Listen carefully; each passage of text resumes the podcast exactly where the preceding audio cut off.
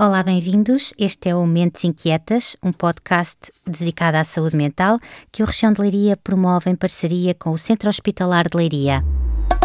Este programa tem o patrocínio de AGAs Seguros e Alberto Oculista. A família é o melhor ambiente para qualquer ser humano nascer, crescer, ser amado e ser feliz. Mas esta afirmação também é válida quando os pais têm doença mental o que fazer para que o mundo das crianças não se desmorone? Comigo tenho novamente a pedopsiquiatra Graça Milheiro e começo por perguntar se é frequente encontrar pais com doença mental. Uhum. Sim, a doença mental é um problema frequente que afeta cerca de 25% da população ao longo da sua vida. Uh, e nós sabemos que muitas crianças vivem e crescem com um pai, uma mãe ou até ambos os progenitores com uma perturbação mental.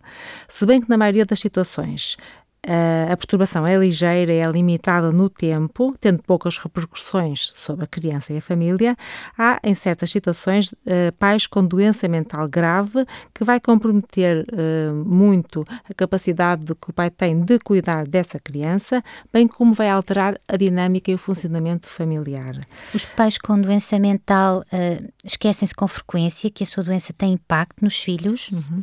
Sim, os pais com doença mental têm um conjunto de sintomas que os vai impedir de terem consciência dos atos que têm, bem como do impacto que a sua, a sua doença tem nos filhos. Muitos deles até uh, recusam mesmo e não aceitam ter uma doença uh, mental.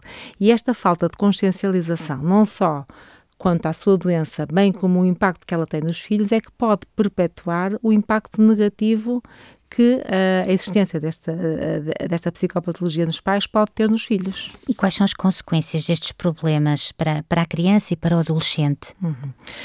A doença psiquiátrica parental pode colocar realmente os, os, filhos em risco. Não é? Por um lado, temos os fatores genéticos, que é consensualmente aceito que há, existe muita patologia psiquiátrica que é uh, herdada, não é? Está nos, está nos genes. Para além da questão genética, temos os fatores de risco ambientais, nomeadamente a exposição dos filhos a stressores psicossociais, bem como as alterações que existem a nível da dinâmica familiar.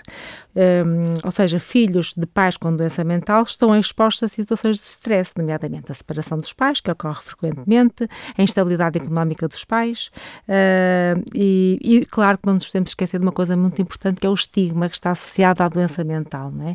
Estigma este que leva ao isolamento uh, social da família e muitas vezes a sentimentos de vergonha que são sentidos pelos filhos, uh, muitas vezes com situações de bullying e rejeição pelos pares não é? na escola e que vai originar problemas de saúde mental. Um, também, muitas vezes, pais com doença mental têm dificuldades na, na, nas questões de parentalidade que falamos no episódio anterior. Uh, são pais negligentes, pais com mais dificuldade em mostrar o afeto à criança, não só pela doença, mas também pela medicação que tomam. Uh, são pais, muitas vezes, que apresentam níveis, níveis elevados de hostilidade e criticismo com as crianças, muitas vezes até são rejeitantes. E também encontramos muitas vezes o que é um estilo parental permissivo, pais com mais dificuldade depois em impor regras aos miúdos, né? e isto é que vai fazer com que haja uma maior tendência a eles enveredarem por condutas desviantes depois na adolescência. Uh, também, muito importante é, é, a questão da parentificação, ou seja, muitas vezes os filhos ficam parentificados, há uma inversão de papéis, ficam eles os cuidadores dos próprios pais, não é? Uh, isto, obviamente, que é um importante fator de risco, porque vai impedir as crianças de fazer coisas uh, próprias da sua idade. Depois temos a desorganização familiar presente nestas famílias, não é? Esta desorganização familiar, não é? Vai originar... Um, a falta de rotinas e de cuidados consistentes, que só por si já são um fator de risco para o desenvolvimento de psicopatologia. E como é que podem ser prevenidas ou diminuídas essas consequências? Uhum. Ora, claro que podemos sempre proteger os nossos filhos e um uh, dos aspectos que, que, é muito importante é eles terem conhecimento da doença dos pais, não é? Ou seja, eles perceberem qual é a patologia que os pais têm, uh, o que é que isso implica e o que é que eles podem ou não fazer para ajudar e responder às questões que eles possam ter e dúvidas e angústias relativamente a estas, à patologia dos pais.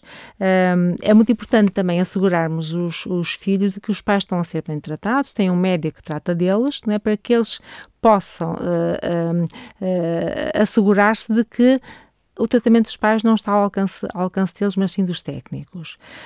Um, um, outro fator protetor, para além do conhecimento da doença, pode ser a existência de um outro adulto à volta da criança, uh, estável, não doente, né, que possa ser contentor uh, para esta criança.